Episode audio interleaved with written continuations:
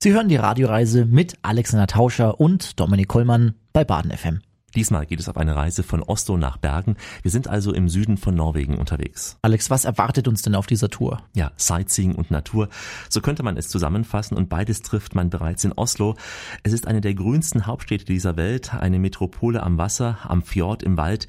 Wir laufen durch Oslo und hören dabei viele Geschichten dieser Stadt, zum Beispiel über das Bad in der Menge, das die Nobelpreisträger hier genießen. Wir erfahren etwas über die Königsfamilie und laufen dahin, wo sich die junge Szene in Oslo trifft. Und wir sprechen mit mit einer fast Augenzeugin der Anschläge von 2011. Und dann, dann verlassen wir Oslo und gehen ganz in die Natur raus. Dann hören wir mal, wie sich die Menschen am Oslofjord erholen und machen uns dann auf den Weg Richtung Bergen. Da passieren wir einen ganz mächtigen Wasserfall. Wir wandern zu einem blauen Gletscher und besuchen einen Koch, der scheinbar im Paradies arbeiten kann und trotzdem Heimweh hat. Und in Bergen besuchen natürlich auch das Edward Grieg Museum. Alex und Dominik starten gleich zu unserer ersten Etappe unserer Radioreise durch den Süden von Norwegen. Wir bieten als Proviant für die Ohren auch etwas Musik aus Norwegen. Also bleiben Sie dran, wir zählen auf Sie. Schön, dass Sie mit uns Urlaub machen. Das ist die Radioreise, die Sie heute in den Süden von Norwegen führt. Im Studio Alexander Tauscher und an meiner Seite wie immer Dominik Hollmann. Ja, es geht heute in eines der landschaftlich schönsten Länder dieser Erde und in eine der entspanntesten und lebenswertesten Hauptstädte dieser Erde. Wir sind im Süden von Norwegen unterwegs und starten unsere Tour in Oslo. Alex, du warst, äh, glaube ich, nicht das erste Mal in Oslo, ne? Ich war schon mal. Ich bin schon mal mit einem Reiseführer auch durch das Stadtzentrum gelaufen von Oslo und dachte, ich hätte alles gesehen und alles Wichtige auch erfahren. Ähm, doch da habe ich mich ordentlich getäuscht. Eva Karin Jeck ist dieses Mal meine Stadtführerin. Wir haben uns getroffen und auf den ersten Etappen dieser Radioreise hat sie mich begleitet und ich habe mich mit ihr in einem kleinen Hotel in der Radhusgatestraße getroffen von da aus sind wir zunächst durch die Gassen dieses Bezirks gelaufen. Herzlich willkommen in Oslo, Hauptstadt hier in Norwegen. Und äh, nicht nur der Hauptstadt, auch die größte Stadt von Norwegen. Und wir haben jetzt zur Seite gut 600.000 Einwohner innerhalb von der Stadtgrenze hier in Oslo. Aber mit der Umgebung gut ein Million Einwohner. Oslo ist die älteste Hauptstadt von Skandinavien Oslo ist etwas 1000 Jahre alt. Leider haben wir keine Häuser von dieser Zeit. 1624 hat alles mehr oder weniger abgebrannt.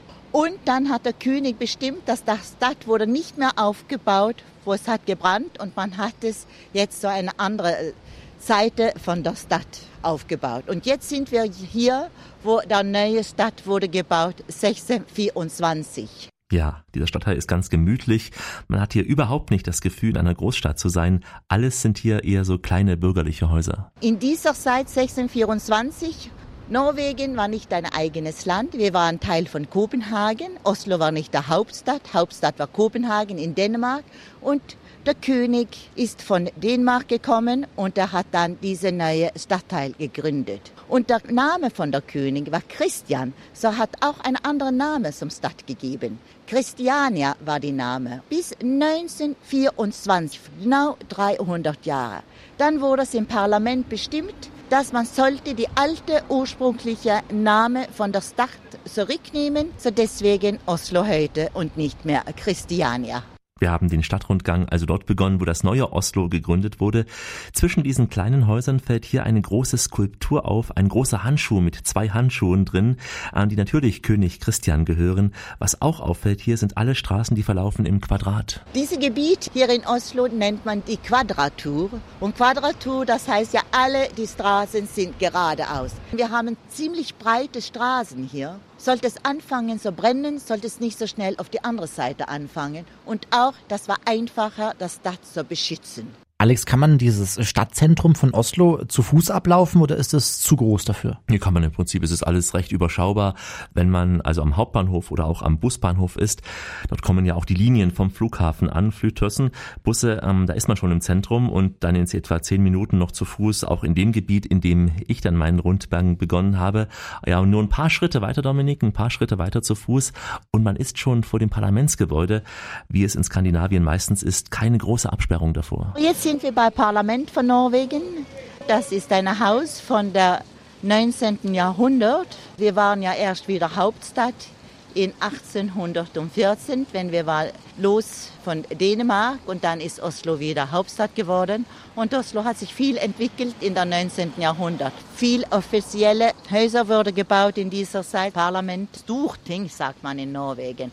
Schloss, wo der König und die Königin wohnt. Und äh, natürlich äh, Universität wurde gebaut in dieser Zeit. Theater und wir haben ganz gute deutsche Architekten gehabt und sie haben eine ganz große Beeinflussung von Stadt Oslo gemacht. Alex, was ist dir denn so aufgefallen beim Bummeln durch Oslo? Ja, eine schöne Stadt war es auf jeden Fall. Ich war ähm, damals im Sommer in Oslo gewesen. An diesem Tag waren es höchstens 15 Grad, also es wehte auch noch ein recht kühler Wind. Und Dominik, ich war überrascht, wie viele junge Leute da in kurzen Hosen, also in ganz, ganz kurzen Shorts durch die Fußgängerzone liefen. Also man freut sich hier scheinbar über jeden auch noch so kleinen wärmenden Sonnenstrahl. Die Stadt, ja, die wirkte auf mich sehr jung, sehr viele junge Leute. Wir laufen auch gleich dahin, wo sich die jungen Leute in Oslo treffen. Aber davor hat Alex noch etwas Musik aus Norwegen mitgebracht, ne? Ja, Dominik, und da gehen wir wir zurück in die Jahre 89, 90, voriges Jahrhundert versteht sich. Und da schwappte eine Poplawine aus Norwegen nach Deutschland.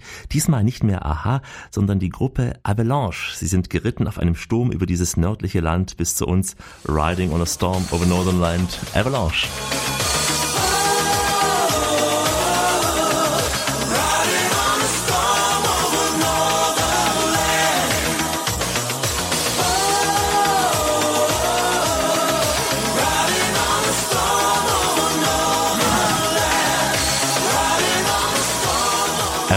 Riding on a Storm. Irgendwie ist diese Poplawine, heißt ja auch Avalanche, sehr schnell zerschmolzen, Dominik. Ja, verständlich. Danke, Alex, und dank deiner Musik äh, bleibt dieser Titel unvergessen. So soll es bleiben. Ja. Das ist die Radioreise, die neue Horizonte entdeckt und damit hoffentlich Reiselust weckt. Alexander Tauscher und Dominik Kollmann begleiten Sie auf einem Stadtbummel durch Oslo. Ja, Oslo ist keine gigantische Hauptstadt. In Oslo, da sucht man Wolkenkratzer im Prinzip vergebens, auch zum Glück. Denn Oslo ist eine grüne Stadt und eine Stadt am Wasser. Mir persönlich, mir gefallen ja immer Städte, die irgendwie direkt am Wasser liegen. Mhm. Ich war vor einiger Zeit in Hamburg mhm. und war da wirklich richtig begeistert gewesen. Ich denke mal, Dominik, in Oslo würdest du noch mehr begeistert sein, denn der Oslo-Fjord ist noch etwas größer als die Elbe und auch die Alster in Hamburg. Der Oslo-Fjord ist auch die Einfahrtsroute dieser großen Kreuzfahrtschiffe, die regelmäßig Stationen in dieser norwegischen Hauptstadt machen. Und hier holt Eva Karinjek die Touristen ab, die sie dann durch Oslo führt. Wir haben ja täglich Verbindung Oslo-Kiel Color Line, das kennen Sie vielleicht. Und wir haben auch viele Gäste von Deutschland jeden Tag, die kommen. Wir haben auch täglich Verbindung Oslo-Kopenhagen mit Ferienschiff. Die Distanz ist ein bisschen kürzer, so sie liegt ein bisschen länger, die Ferie von Kopenhagen. Und nicht nur auch Kopenhagen, wir haben auch von Norddänemark Ferienverbindungen täglich. Alex, du hast mir ja mal wieder Fotos gezeigt, äh, mhm. äh, dieses Mal vom Hafen in Oslo. Mhm. Die haben mir so sehr gefallen, da saßen irgendwie die Leute ganz lässig in den Cafés. Ist das wirklich so eine Ausgehmeile, so eine Ausgehviertel der Stadt? Das ist ja das neue Ausgehviertel, muss man korrekt sagen. Es heißt Akerbrücke, an sich äh, ja ein ganz modernes Büro- und Wohngebäudegebiet. Gebäude auch, die ans Wasser gebaut wurden, aber unten befinden sich Cafés, Restaurants und Bars und äh, ja, hier tummeln sich eben die jungen Leute, auch an diesem etwas windigen Tag, immer noch in knappen Shorts, kurzen Röcken Oslo genießt eben den Sommer, wann es es kann. Und auch im Winter sitzt man hier draußen. Dank moderner Heizstrahler kann man da auch bei frostigen Temperaturen draußen sitzen. Ja, jetzt sind wir jetzt auf Akerbrücke. Akerbrücke das ist eine ganz populäre Stadtteil hier in Oslo jetzt. Aber vor etwas 30 Jahren war es eine ganz große Schiffswerft hier auf Argebrücke. Und vor etwas 30 Jahren hat man angefangen zu umbauen. Es ist nicht nur Touristen, da kommt hier, auch die Bevölkerung von Oslo kommt hier. Und das liegt ja entlang Oslofjord. So, man hat ja ein sehr schönes Blick auf den Hafen von Oslo mit alle die kleinen Schiffe, was kommt. Und da jetzt äh, die große Kreuzfahrzeuge, was kommt kommt hier aus dem Stadt. Ja, übrigens, in dieser Gegend kann es passieren, meine Damen und Herren, dass Sie einen Sänger der damaligen Band Aha sehen, nämlich Paul. Ja, die Frauenherzen werden jetzt höher schlagen. Paul wird hier aber garantiert nicht mehr singen. Er stellt hier ab und zu seine Kunst aus in einer Galerie. Und oberhalb des Hafens liegt das Rathaus von Oslo. Wir hören mal die Glocken läuten. Es ist ein Glockenspiel bestehend aus 49 Glocken. Das Rathaus von Oslo, es ist von draußen betrachtet kein besonders schönes Bauwerk, aber ähm, die Bilder aus dem Rathaus drinnen, diese Bilder, die gehen jedes Jahr um die Welt, denn hier wird jedes Jahr der Friedensnobelpreis verliehen, immer am 10. Dezember. Das ist der Todestag von Alfred Nobel. Und ich überlege gerade, Alex, ich wüsste, glaube ich, gar nicht, ob ich da alle Namen nochmal zusammenbekommen würde. Ja, Wäre eine äh, Frage für Günther Jauch. Also die Preisträger der letzten Jahre sind noch bekannt, zum Beispiel der chinesische Menschenrechtler Li Jiabo oder auch US-Präsident Obama oder Kofi Annan, Michail Gorbatschow. Wenn man sich die Liste anschaut, dann stößt man auch auf Namen wie, ja, Gustav Stresemann, er bekam den Preis 1926 oder zehn Jahre später Karl von Ossietzky. Der Öffentlichkeit zeigen sich die Nobelpreisträger auf dem Balkon des berühmten Grand Hotels in Oslo. Jetzt sind wir gerade in der Mitte von der Stadt. Wir haben hier ein Grand Hotel. Also die große Zeremonie ist ja im Rathaus von Oslo. Da hat der Nobelpreis wohnt immer im Grand Hotel und im zweiten Stock gibt es eine Suite und er wohnt da. Und da außen von dieser Suite gibt es eine kleine Balkon und dann kommt der Nobelpreiswinner auf diesen Balkon hinaus und Leute von Oslo kommt hier mit äh, Fackeln. Die Bevölkerung, wie sie zeigt, die Ehre der Nobelpreiswinner. Das Hotel ist aber auch noch durch einen anderen Namen bekannt geworden, nämlich Henrik Ibsen, ein sehr berühmter Schriftsteller aus Norwegen. Henrik Ibsen, er hat die letzten 14 Jahre in seinem Leben hier in Oslo gewohnt, aber früher war er teilweise in Italien und teilweise in Deutschland. Und er ist gerade am Erdgeschoss hier in dieses schöne Hotel haben wir eine Grand Café und er ist täglich da gekommen und hat seine deutsche Bier verlangt. Und in dieser Zeit, Ende des 19. Jahrhunderts, Anfang des 20. Jahrhunderts, das war nicht so wie heute, dass man könnte so Waren wechseln mit anderen Ländern. So diese Grand Hotel hat viel Mühe gehabt, so dass Ibsen könnte seine deutsche Bier haben.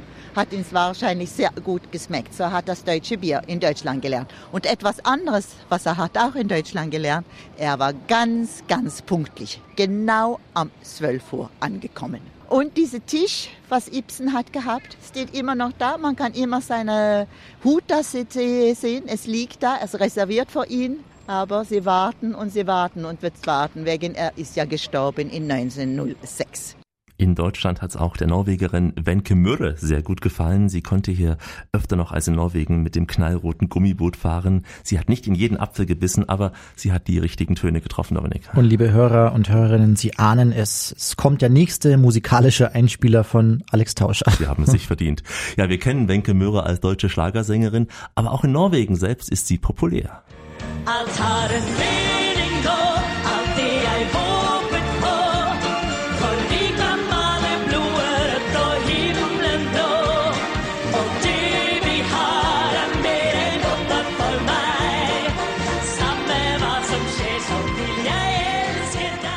Altaren Menningler. Ja, Menke Mürre sollte nicht fehlen auf dieser Norwegen-Radioreise. Alexander Tauscher und Dominik Kollmann begleiten Sie heute durch Oslo und den Süden Norwegens.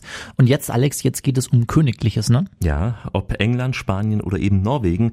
Was für uns Deutsche schon etwas antiquiert aussieht, ist für andere Nationen nach wie vor modern ein König und eine Königsfamilie.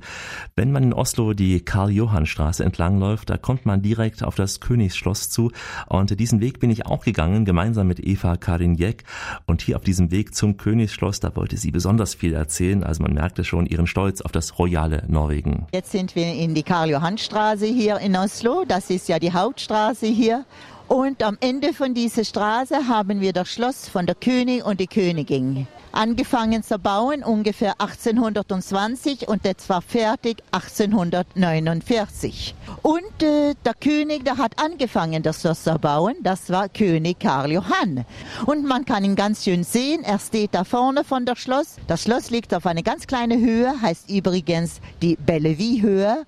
Und äh, dann sieht man eine Statue von König Karl Johann. Er kommt auf seine Pferd und bestimmt, dass hier wird das Schloss gebaut. Ja, man hört richtig, wie begeistert die Stadtführerin über ihr Königshaus spricht. Auf jeden Fall. Und wenn sie Zeit hat, dann wird sie vielleicht auch am 17. Mai ebenfalls hier auf der Karl-Johann-Straße sein. Das ist nämlich der norwegische Nationalfeiertag. Dann ist viel los hier in die Karl-Johann-Straße. Der König und seine Familie steht auf der Balkon auf dem Schloss und Der 17. Mai, das ist ein Tag von unseren Kindern. Wie zeigt die Zukunft hier im Land und das ist natürlich die Kinder.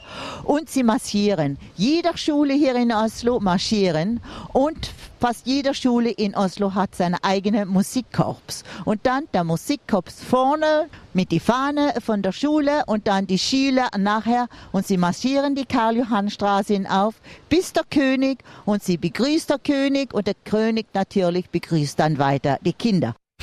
Alex, hat der König in Norwegen denn überhaupt irgendwas zu bestimmen? Nicht so wahnsinnig viel, Dominik, nicht so wahnsinnig viel, denn äh, Norwegen ist eine, ja wie es schön heißt, äh, konstitutionelle Monarchie. Das heißt also, als König von Norwegen hat Harald V. vorwiegend repräsentative Aufgaben, muss ich also sehen lassen, bei wichtigen Veranstaltungen zumindest.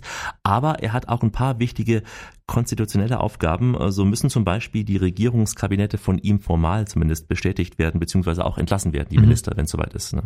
Also Harald heißt der König und äh, wie heißt seine Frau? Das ist die Königin äh, Sonja, vielleicht schon gehört, Sonja. Mhm.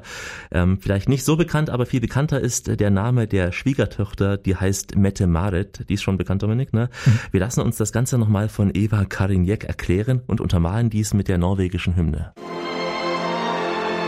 Norwegen wurde gesammelt zu ein Reich in 872.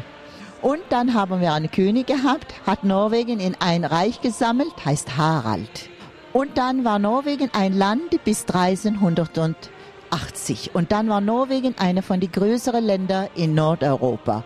Wir haben Grönland war unter Norwegen, Island unter Norwegen und die Schottlandsinseln, Orkeninseln, so und fast bis nach Göteborg in Schweden hat so Norwegen gehört und auch ein bisschen nördlicher, ganz große Teil von Schweden da hat auch so Norwegen gehört.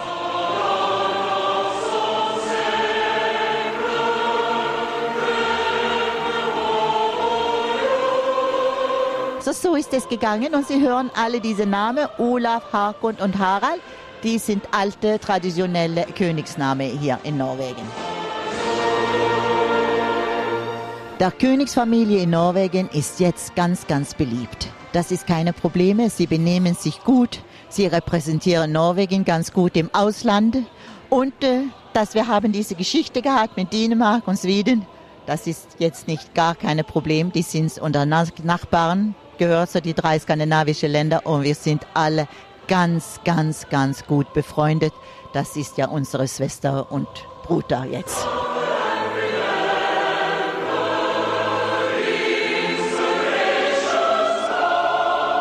Der Königsfamilie hier in Norwegen ist ganz beliebt, also ziemlich so mit der Bevölkerung hier. Die sind so völklich, kann man mal sagen. Die sind ganz beliebt, die sind nicht so weit weg von den Leuten, um so zu sagen. Ich glaube, es ist ein großer Unterschied zwischen vielleicht der Königsfamilie von England und auch der Königsfamilie hier in Norwegen. Aber es ändert sich ja auch in England jetzt zur Zeit. Es kommt ja auch neue Generationen da. Das war also unser kleiner Ausflug in das norwegische Königshaus. Grüß Sie, wir sind mitten in einer Radioreise mit Dominik Hollmann und Alexander Tauscher. Wir sind heute in Oslo und äh, machen uns später auf den Weg nach Bergen. Also bei uns erfahren Sie heute viel Wissenswertes über Norwegen. Wir sind in einem weltoffenen Land, in einem Land voller Toleranz, ein Land, das den sozialen Ausgleich sucht, ein Land, das gesellschaftliche und soziale Unterschiede nicht hervorheben muss, ein Land, in dem man sich nicht mit Reichtum schmückt, ein Land voller Harmonie, ja, und dann, dann kam der 22. Juli 2011, ein Tag, der Norwegen so sehr erschütterte wie kaum ein anderer Tag seit dem Zweiten Weltkrieg. Es war der Tag, an dem ein junger Norweger namens Anders Behring Breivik bei zwei Anschlägen mindestens 77 Menschen tötete. Der erste Anschlag traf das Regierungsviertel in Oslo, später richtete Breivik auf der Insel Utøya bei Oslo ein Massaker an. Eva Karinjek, sie hat diesen Tag in Oslo erlebt. Persönlich war ich ein bisschen außerhalb von der Stadt, Mitte, etwas fünf Kilometer, bin spazieren entlang Oslofjord und dann plötzlich höre ich etwas und ich denke, es ist Donnerswetter, was kommt, wegen es war ein bisschen bewölkt und es war ein bisschen so schwarze Wolken. Und ich habe gedacht, jetzt muss ich zu Hause gehen, schnell, vor das Regen kommt. Aber dann später habe ich natürlich gehört, was hat passiert. Es war ja keine Donnerwetter, das war einfach diese riesengroße Bombe, was war in der Stadtmitte hier in Oslo. Und es war ganz in der Stadtmitte, es war also gar nicht weit von der Hauptstraße hier in Oslo und auch nicht weit von der Parlament hier. Die Familie von Eva war natürlich besorgt. Schließlich ist sie jeden Tag mit Touristen in der Stadt, also klingelte bei ihr gleich das Handy.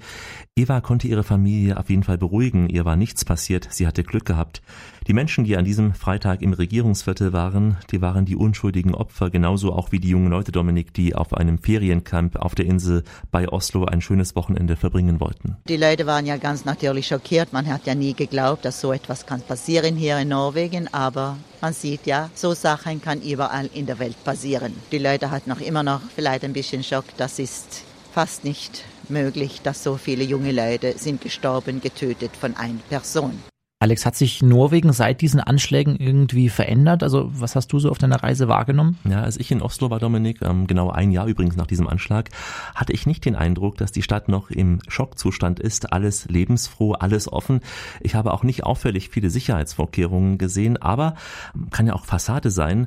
Zur Trauerfeier im Sommer 2011, da sagte Ministerpräsident Stoltenberg, Norwegen werde sich verändern und er fügte hinzu, Zitat, aber wir stehen fest zu unseren Werten und äh, König Harald sagte damals, damals, Freiheit ist stärker als Furcht. Und so sieht es Eva Kariniek. Wir waren natürlich wütend auf diese Person. Da hat so viele junge und andere Leute getötet. Aber man wollte nicht der Aggression zeigen. Wir haben es alles mehr oder weniger mit Blumen und Liebe gemacht.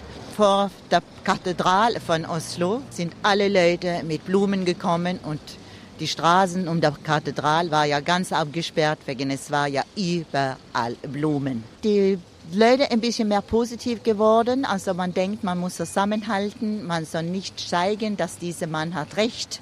Man soll zeigen, dass wir akzeptiert alle Leute. Hat nichts zu sagen, von wo man kommt in der Welt. Der Hauptfarbe, das ist die Menschen, was steht im Zentrum. Dieser Mann, der hat die Bombe gemacht. Er wollte Norwegen von Norweger haben, aber wir haben ihm geantwortet, wir empfangen die Leute, die kommt hier nach Norwegen. Richtig so. Eine sehr aufrechte Art haben die Norweger auch in dieser sehr schweren Stunde gezeigt. Damals erlebte die Welt eine sehr, sehr bewegende Trauerfeier in Oslo. Bewegende Rede, Bilder, auch Musik und äh, Morten Harket verneigte sich vor den Opfern. Der Frontsänger von Aha mit einer klassischen Version des Songs Stay on These Roads. Stay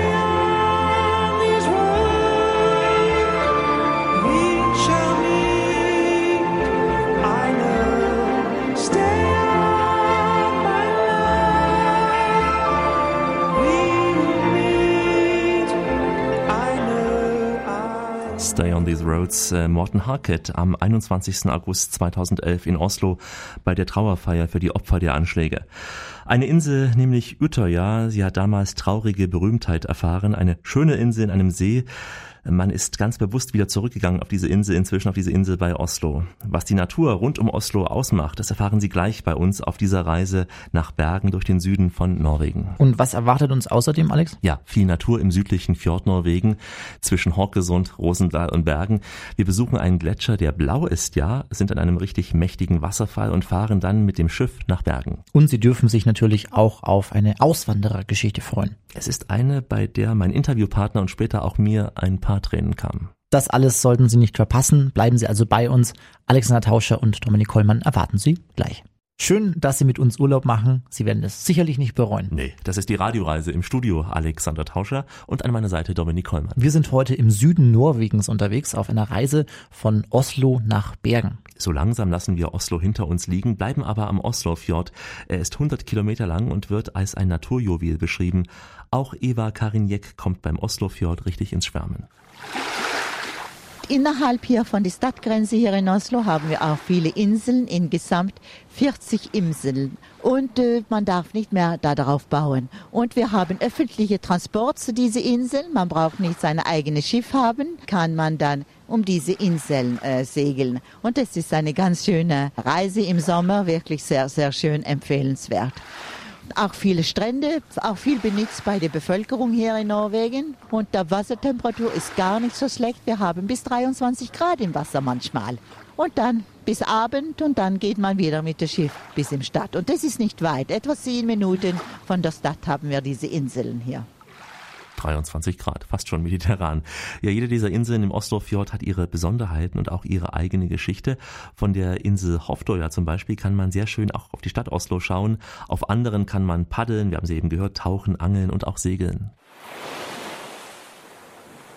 Es ist natürlich Salzwasser. Oslo liegt am Ende von Fjord. Es war während der Eiszeit, wenn ganz Land, ganz Norden war mit Schnee und Eis bedeckt. Und dann ist es wärmer geworden und dann hat diese riesengroße Eisbergen oder Gletscher Land verlassen und gegraben und gegraben bis zum Meer und da ist Meerwasser hineingekommen. Natürlich nicht nur eine Eiszeit, vielleicht mehrere Eiszeiten, bis es war eine Fjord. So, so sind die Fjorde entstanden. Ja, das war unser kleiner Geologieunterricht hier in der Radioreise.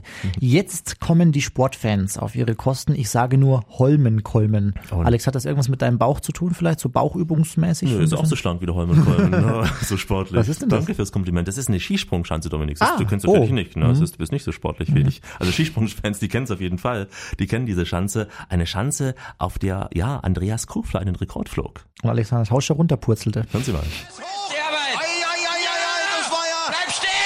Sprung. Hey! Hoho! Der zerreißt den Holmenkollen. Andi Kofler, wo fliegst du hin?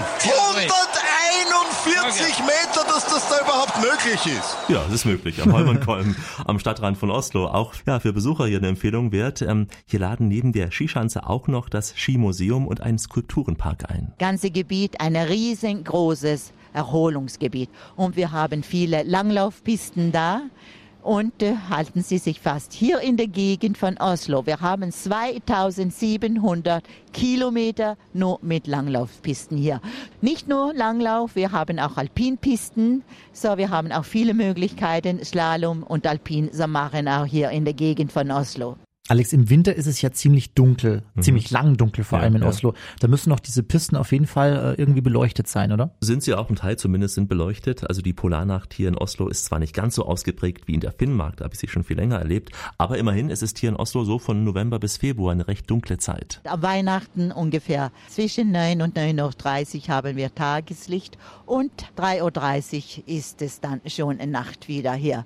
Ich glaube, wir sind die Leute in ganz Europa, die brauchen am meisten Geld für die Wohnung und die Häuser schön zu machen. Neue Möbel, neu angestrichene Zimmer und so weiter. So wir sind ja auch viel zu Hause in der Winter und unsere Tradition ist, dass wir laden viele Leute zu Hause ein. Das Schöne an der Polarnacht ist ja auch, dass man mit etwas Glück die Nordlichter sehen kann. Ja, im Radio können wir die nur besingen, Northern Lights.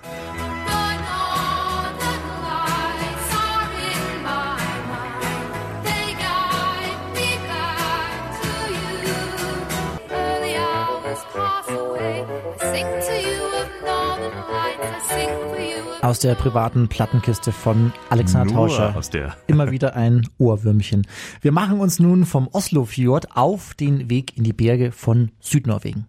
Das, was Sie tun, ist genau das Richtige. Sie sind auf einer guten Radioreise mit Dominik Hollmann und Alexander Tauscher. Grüß Sie. Und jetzt geht es zu einem Gletscher, der blau ist, ne? Nicht so wie Alex Tauscher. Wir sind im südlichen Fjord Norwegen. In der Nähe des kleinen Städtchens Rosendal befindet sich der Folgefonnar-Gletscher. Er ist der drittgrößte Gletscher in Norwegen. Er ist bedeckt, ja, mit blauem eben, wir hören es gleich noch, und er bedeckt die Berge so wie ein Zuckerguss den Kuchen bedeckt, aber nicht mit purem Weiß, sondern mit einer ganz, ganz leicht blauen Färbung. Auf diesem Gletscher liegt aber, ja, Dominik, kein Netz. Das versicherte mir auch Karin Lofbalwage vom Tourismusbüro in Rosendahl. Wir sind an einem See unter der Gletscher Folgefonna und wir haben ähm, eine Wanderung von ähm, 45 Minuten gemacht vom Fjord hier bis zum See. Und ja, also das ist, was, was wir äh, nennen Blåis, also blaues Eis. Und das sieht nicht so natürlich aus, weil der Eis ist ganz blau, aber so bleibt, bleibt der Eis. Äh, Jetzt spät in der Sommer wird, ähm, wenn es nicht kein Schnee drüber ist, dann, äh, dann sieht es so aus. Hm. Wir haben ein Sommerskicenter hier nicht weit von uns in Jundal. Dort kann man auch im Sommer Alpinski laufen. Wer einmal mit dem Flugzeug von Bergen nach Oslo fliegt, ich habe es getan, der sollte in dem Fall mal versuchen, einen Fensterplatz zu bekommen. Ich nehme ja sonst immer einen Gangplatz, aber in dem Fall Fensterplatz, denn mit etwas Glück, da sieht man dann diesen blauen Gletscher auch von oben aus, aus dieser tollen Perspektive eben. Hat dieser Gletscher, Alex, etwas äh, irgendwie mit der Eiszeit zu tun, von der wir ja vorhin schon so ein bisschen gehört haben? Nein, in dem Fall nicht, Dominik. Also in dem Fall der Folgefunar ist kein Rest der Eiszeit. Ähm, er hat sich so vor etwa 2500 Jahren gebildet. Damals in einer Art kleinen Eiszeit. Jedenfalls ähm, herrschen damals niedrige Temperaturen und es fiel sehr, sehr viel Schnee damals auch. ja. Kann man auf diesen Gletscher wandern? Ja, das kann man. Es gibt da geführte Wanderungen, verschiedene Touren, so von drei bis sechs Stunden. Dazu muss man ja kein alpiner Eiskletterer sein. Es reicht gute Konditionen, wie bei Herrn Tauscher. Ähm, ich habe so eine Gletscherwanderung ja schon mal, Dominik, am Nordfjord gemacht. Es ist schon was Besonderes und auch ein wenig Nervenkitzel. Dort war man angeseilt, damit man nicht in die Eisspalten fällt. Und unser Guide sagte damals übersetzt. Sport, da ist ein Sport.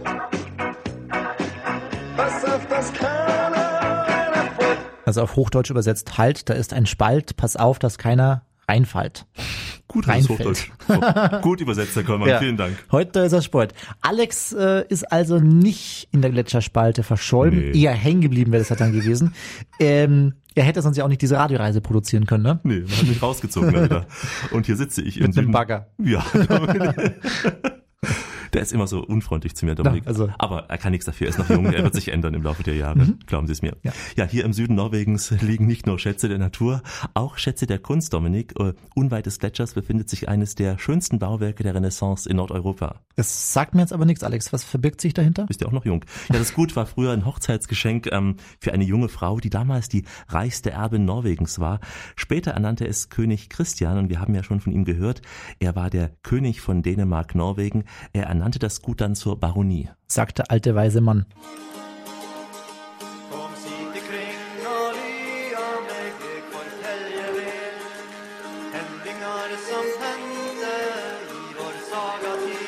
Die Baronie ist äh, ein kleines Schloss, aber es hat eine besondere Geschichte. Es war ein dänischer Adler. Er ist hier in die 1660er gekommen. Er und seine Frau hat das gebaut. Und ja, jetzt ist es ein Museum. Aber es war in seiner Familie bis 1927. Die Heute steht die Baronie also für jedermann offen. Hier sollte man auf jeden Fall einen Blick in den Pompeii-Raum werfen. Dort gibt es Abdrücke der Ausgrabungen von Pompeii in Italien. Aber am schönsten ist meines Erachtens der Blick von außen, denn die Baronie Rosendahl, die liegt malerisch zwischen den Bergen und deshalb haben so viele norwegische Maler der Romantik auch dieses Motiv hier gewählt. Bei uns kommt jetzt ein Musiker aus Norwegen, den viele Frauen sich wahrscheinlich als romantisch bezeichnen würden. Er ist aber schon vergeben, meine Damen und Herren, meine Damen vor allem. Kurt Niersen kommt aus Bergen Bergen, dem Ziel unserer Radioreise. Er wurde in Norwegen auch durch eine Castingshow im Fernsehen bekannt. Später gewann er auch den International-Wettbewerb World Idol.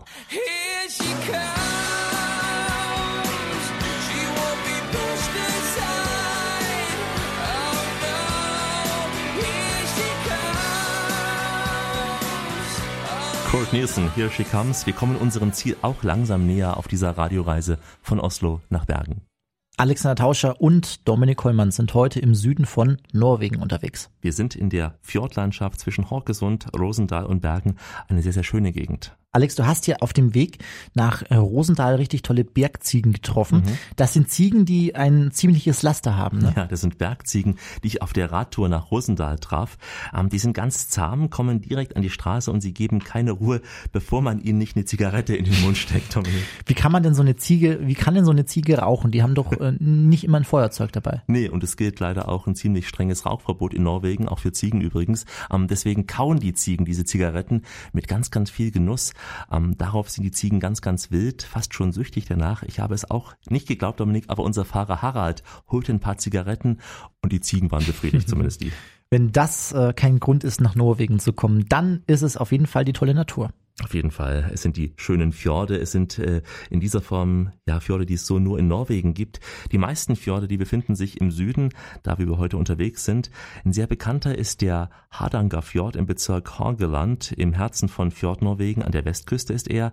Er ist fast 180 Kilometer lang und damit auch der zweitlängste Fjord in Norwegen und übrigens der drittlängste auch weltweit. An seiner tiefsten Stelle ist er 100, nee, 800 Meter tief, also wahnsinnig, wie ein Ozean. 800 Meter tief, also das Faszinierende Faszinierende ist für mich, Dominik, dass das Meer faktisch hier rein bis ins Hochgebirge geht. Mhm. Welchen äh, Fjord sollte man noch gesehen haben, Alex? Im Süden zum Beispiel von Norwegen? Na, ich denke mal, wäre unter anderem der Lisefjord, liegt im Bezirk Rogaland. Ähm, man erreicht ihn am besten über Stavanger, also ganz im Süden ist es Stavanger oder auch mhm. Horgesund. Er ist nicht so lang, aber ähm, dort steht ein richtiges Wahrzeichen von Fjord Norwegen, der richtig bekannte Preikestollen. Das ist ein Plateau, das sich so 600 Meter hoch über diesem Fjord erhebt.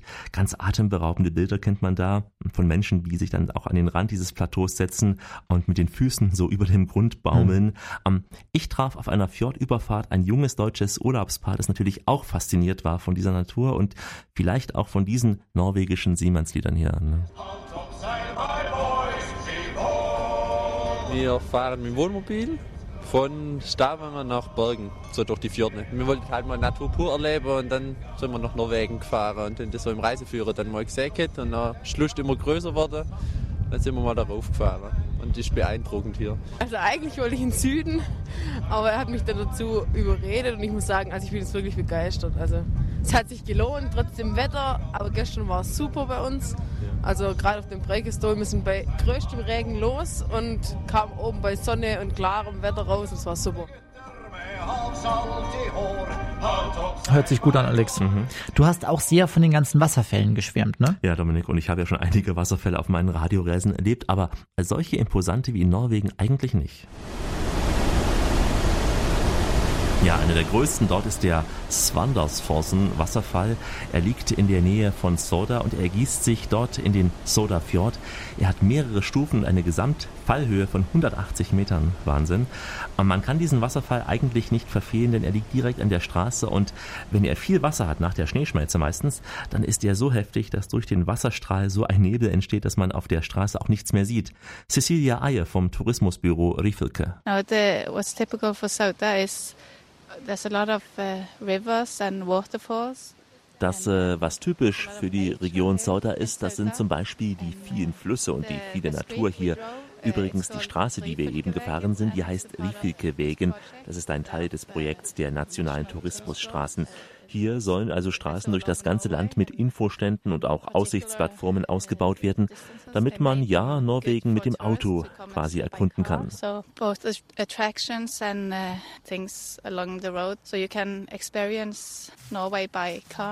Man kann auch ganz tief in den Berg eintauchen, hier in der Region Rifilke, ganz in der Nähe des Sodafjordes. Ragnar Forstwald führt die Touristen durch die inzwischen stillgelegten Zinkminen. Yeah, it starts in 1881 and it was open to 1899. Nun, der Betrieb der Minen hier begann im Jahr 1881 und er endete 1899. Bis zu 164 Menschen haben hier gearbeitet. Insgesamt wurden aus diesen Minen 12.000 Tonnen Zink zutage gebracht. Diese Schächte hier sind noch genauso wie vor 120 Jahren. Wir haben nichts an den Minen verändert. Wenn die Besucher zu uns kommen, dann gefällt es ihnen sehr. Ja, nach dieser Naturetappe gibt es jetzt wieder etwas äh, Entspannung für die Ohren. Musik aus Norwegen. Es ist eine Sängerin, die ich schon selbst interviewen durfte. Eine sehr, sehr süße, nette Person. Ja, es ist Maria Mena. Ihr Vater spielt in Oslo in vielen Bands, was auch seine Tochter bereits früh an die Musikszene heranführte. Ihre Eltern ließen sich scheiden. Sie zog dann zum Vater und sie beschrieb in ihrem Song My Lullaby die Gefühle auch über die Scheidung. Gefühlvoll kommt sie auch jetzt all this time.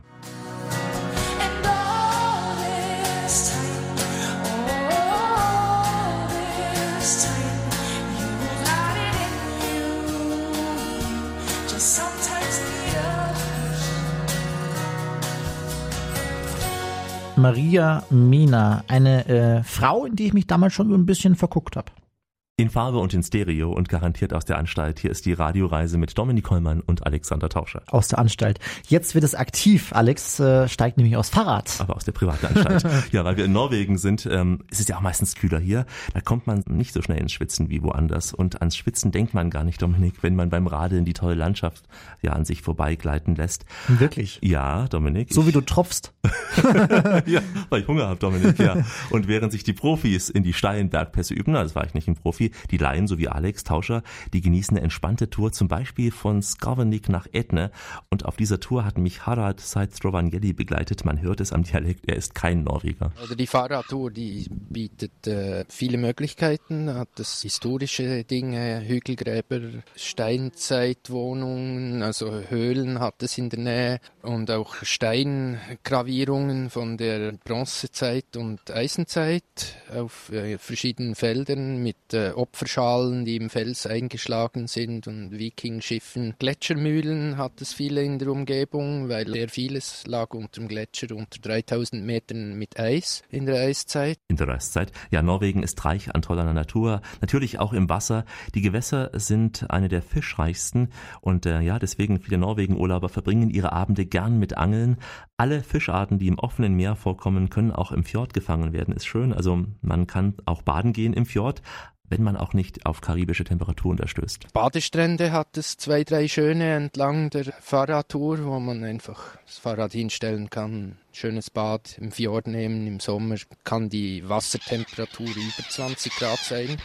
Und wir ziehen mit den Vögeln mit und erreichen den Ort Edne, ein Ort, in dem inzwischen viele Musikfestivals ausgetragen werden. Avon Steen hat dazu einen großen Beitrag geleistet. Gemeinsam mit zwei Freunden kaufte er ein Hotel und baute es zu einem Kulturzentrum aus. We were sort of a group of young people that wanted to move back to the countryside in, uh, in Norway. Also äh, wir waren eine Gruppe junger Leute, die zurück wollten in ihre Heimat hierher in die Natur. Wir haben im Ausland studiert und äh, anschließend ganz verschiedene Sachen gemacht. Einige von uns haben musiziert, einige sind richtige Musiker. Wir wollten etwas zurückbringen hierher. Wir wollten das Leben hier für uns so interessant wie möglich machen. Also brachten wir Kunst nach Edne, zum Beispiel Konzerte, Ausstellungen. Und deswegen eben haben wir dieses Konzept so umgesetzt. We would like to have to, to stay in the countryside. That's why we kind of made the concept in the start. Ja, mit der Schnellfähre ist Alex dann nach Bergen gekommen. Sicher eine tolle Fahrt, ne? Auf jeden Fall. Ich hatte auch Dominik Glück mit dem Wetter an diesem Tag. Blauer Himmel, klare Luft, die aufgehende Sonne. Dazu eine Fähre, die sich durch die Fjorde und auch Meeresbuchten ihren Weg nach Bergen suchte. Man kommt dann in Bergen direkt am Hafen an. Hier starten ja auch die berühmten Hurtig-Routenschiffe. Und an diesem Hafen mit den schönen Hansehäusern. Ich hatte auch Glück, Dominik, an diesem Tag Sonne in Bergen, in der Stadt, die als regenreichste in Europa gilt. Hm. Ähm, deswegen war die Marketingchefin von Bergen, Truppi Sander, auch ziemlich froh, dass ich an diesem Tag so ein Glück mit dem Wetter hatte.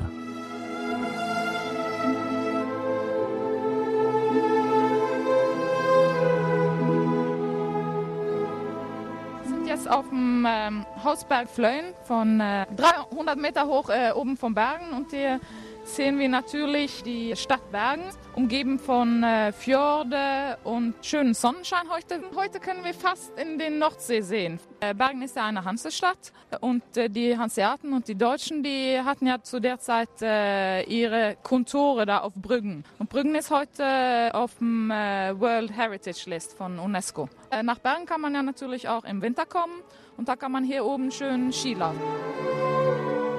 Diese Musik im Hintergrund ist nicht zufällig gewählt. Edward Krieger. Ich persönlich bin ja Klassikkenner und ich glaube, der kommt aus Bergen, ne? Fünf Punkte, Herr Kollmann. Er kommt aus Bergen, wurde mhm. hier 1843 geboren. Seine Mutter trat als Pianistin in Bergen auf. Also die Musik wurde ihm in die Wiege gelegt und wir alle kennen natürlich auch diese Musik und auch du kennst sie, Dominik.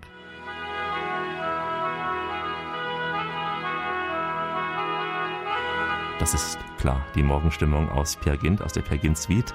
Ja, wer nach Bergen kommt, ähm, der wird auf jeden Fall das Haus dieses bekannten norwegischen Komponisten besuchen wollen. Es heißt Trolltaugen, liegt im Süden von Bergen. Hier lebte Edvard Grieg bis zu seinem Tod. Im Jahr 1907 war das gewesen. Das Haus und seine Umgebung sind inzwischen ein Museum, natürlich auch deswegen, weil hier viele pilgern hin zum Grab von Edvard Grieg.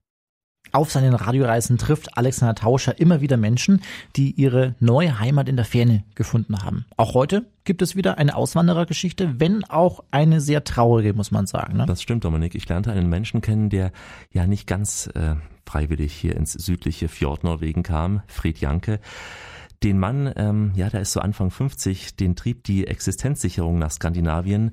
In Eberswald, also bei Berlin, dort wo Fred Janke herkommt, dort gab es für ihn keine Arbeit mehr, keine anständig bezahlte zumindest. Heute arbeitet er als Koch in einem kleinen Hotel, dem Handelandgard. Ein ehemaliger Gutshof ist das malerisch gelegen. Und äh, Fred Janke fühlt sich hier gebraucht, akzeptiert, er genießt die Landschaft, er vermisst natürlich klar seine Familie und will trotzdem nicht von Heimweh sprechen. Auch wenn ihm am Ende dieses Gesprächs, Sie werden es hören, ein paar kleine Tränen kommen. Das ging ganz schnell. Letztendlich hat es 14 Tage gedauert und ein Telefongespräch und dann war ich hier. Man muss sich ein bisschen umstellen bei dem Mittagsessen, dann äh, Gewürze sind, Salz ist und so. Die Menschen sind sehr nett, die sind hilfsbereit. Ich finde sogar zum Teil hilfsbereiter wie in Deutschland.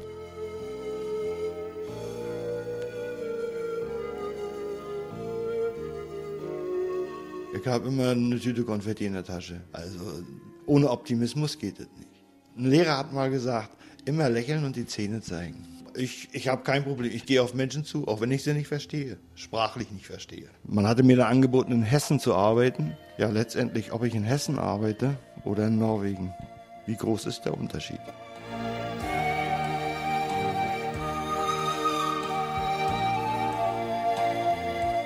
Bin ja nun hier alleine und der einzige Deutsche meinem Handelland gerade. Oh, mit ein paar Freunden zusammen sein, angeln gehen. Ich habe hier wunderbares Angelparadies. Ja, aber ich kann es eigentlich mit niemandem teilen.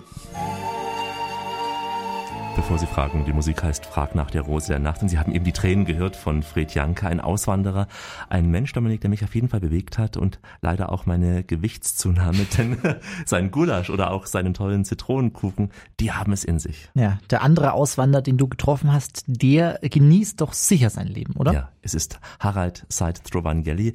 Er lebt mit seiner Familie in einem schönen kleinen Haus direkt am Fjord. Man kann, wenn man will, sehr einsam leben, ohne dass man Leute treffen muss. Trotzdem äh, kann man Leute treffen und hat auch viele Leute hier, die hier wohnen. Nicht so wie in der Schweiz, wo du sogar auf 4000 Metern noch guten Tag sagen musst. So ist in der Schweiz. Ich möchte Ihnen, meine Damen und Herren, zum Schluss noch einen Mann vorstellen, der mich auf dieser Reise begleitet hat. Reinhard Ilk, Autor mehrerer Bücher über Norwegen und auch Skandinavien und Chef der Tourismusagentur, die den programmatischen Titel Northern Lights trägt. Ihn habe ich gefragt, wie seine große Liebe zu Norwegen kam, was ihn in den Bergen hier im Norden so reizt und was seine Lieblingsorte in Nordeuropa überhaupt sind. Ja, eine lange Geschichte. Ähm, wahrscheinlich liegt es daran, dass ich Ende der 60er Jahre, als im Ruhrgebiet der Himmel noch dunkel war, zum ersten Mal nach Schweden kam und ich dermaßen begeistert war von der Weite, von der Sauberkeit, von der Frische der Natur. Alles schien ein einziger großer Wohlstand zu sein. Ähm, und sowas prägt einen, sowas lässt einen nicht los. Da möchte man mehr wissen, möchte man mehr von erleben, möchte man, möchte man mehr von sehen. Ich, wahrscheinlich war das also eine Kindheitserinnerung.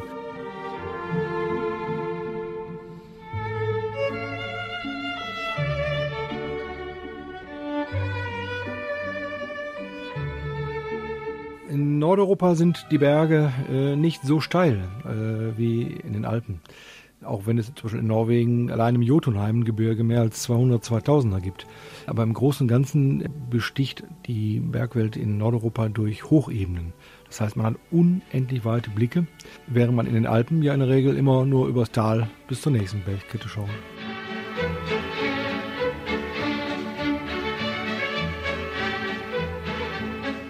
Ich persönlich finde die Färöerinseln im Nordatlantik äh, sehr beeindruckend. Die sind weithin unbekannt. Die Stadt Ålesund in Norwegen ist eine reine, lupenreine äh, Jugendstilstadt. Die alten finnischen Holzerstädte am Botnischen Meerbusen sind sicherlich auch eher unbekannt. Äh, und etwas ganz Besonderes, ähm, was die Dänen alle kennen, aber wenige Deutsche, äh, ist die Nordspitze. Jütlands zum Beispiel, wo man mit beiden Beinen äh, gleichzeitig in der Ostsee und in der Nordsee stehen kann. Das ist schon etwas sehr Besonderes. Hier hatte jetzt auch mal die schwedische Rhapsodie ihren gebührenden Platz in dieser Norwegen-Sendung. Schließlich Dänemark, Finnland, Schweden oder auch Norwegen. Es sind alles tolle Länder. Wir konnten heute nur für einen klitzekleinen Teil von Skandinavien Werbung machen. Alexander Tauscher hat diese Sendung wie immer produziert und recherchiert. Besten Dank dafür. Gerne doch. Ich verabschiede mich in den Sprachen der Welt, die man auch zwischen Oslo und Bergen hört. Hören Sie mal zu. Goodbye, au revoir, ciao, adios, do svidania und hey. Hey, von mir ein Servus an alle Reisefreunde und der Hinweis auf unsere Website. Wichtiger Hinweis www.radioreise.de. Dort können Sie diese Norwegen-Sendung und viele weitere nachhören, wann immer Sie wollen. Unter radioreise.de finden Sie viele akustische Entdeckungen in dieser Welt vom Nordkap bis nach Südafrika. Also www.radioreise.de. Denn wir entdecken die Welt mit den Ohren. Bleiben Sie also bitte weiterhin schön reisefreudig. Es gibt noch mindestens 1000 Orte in dieser Welt zu entdecken. In diesem Sinn, bis bald.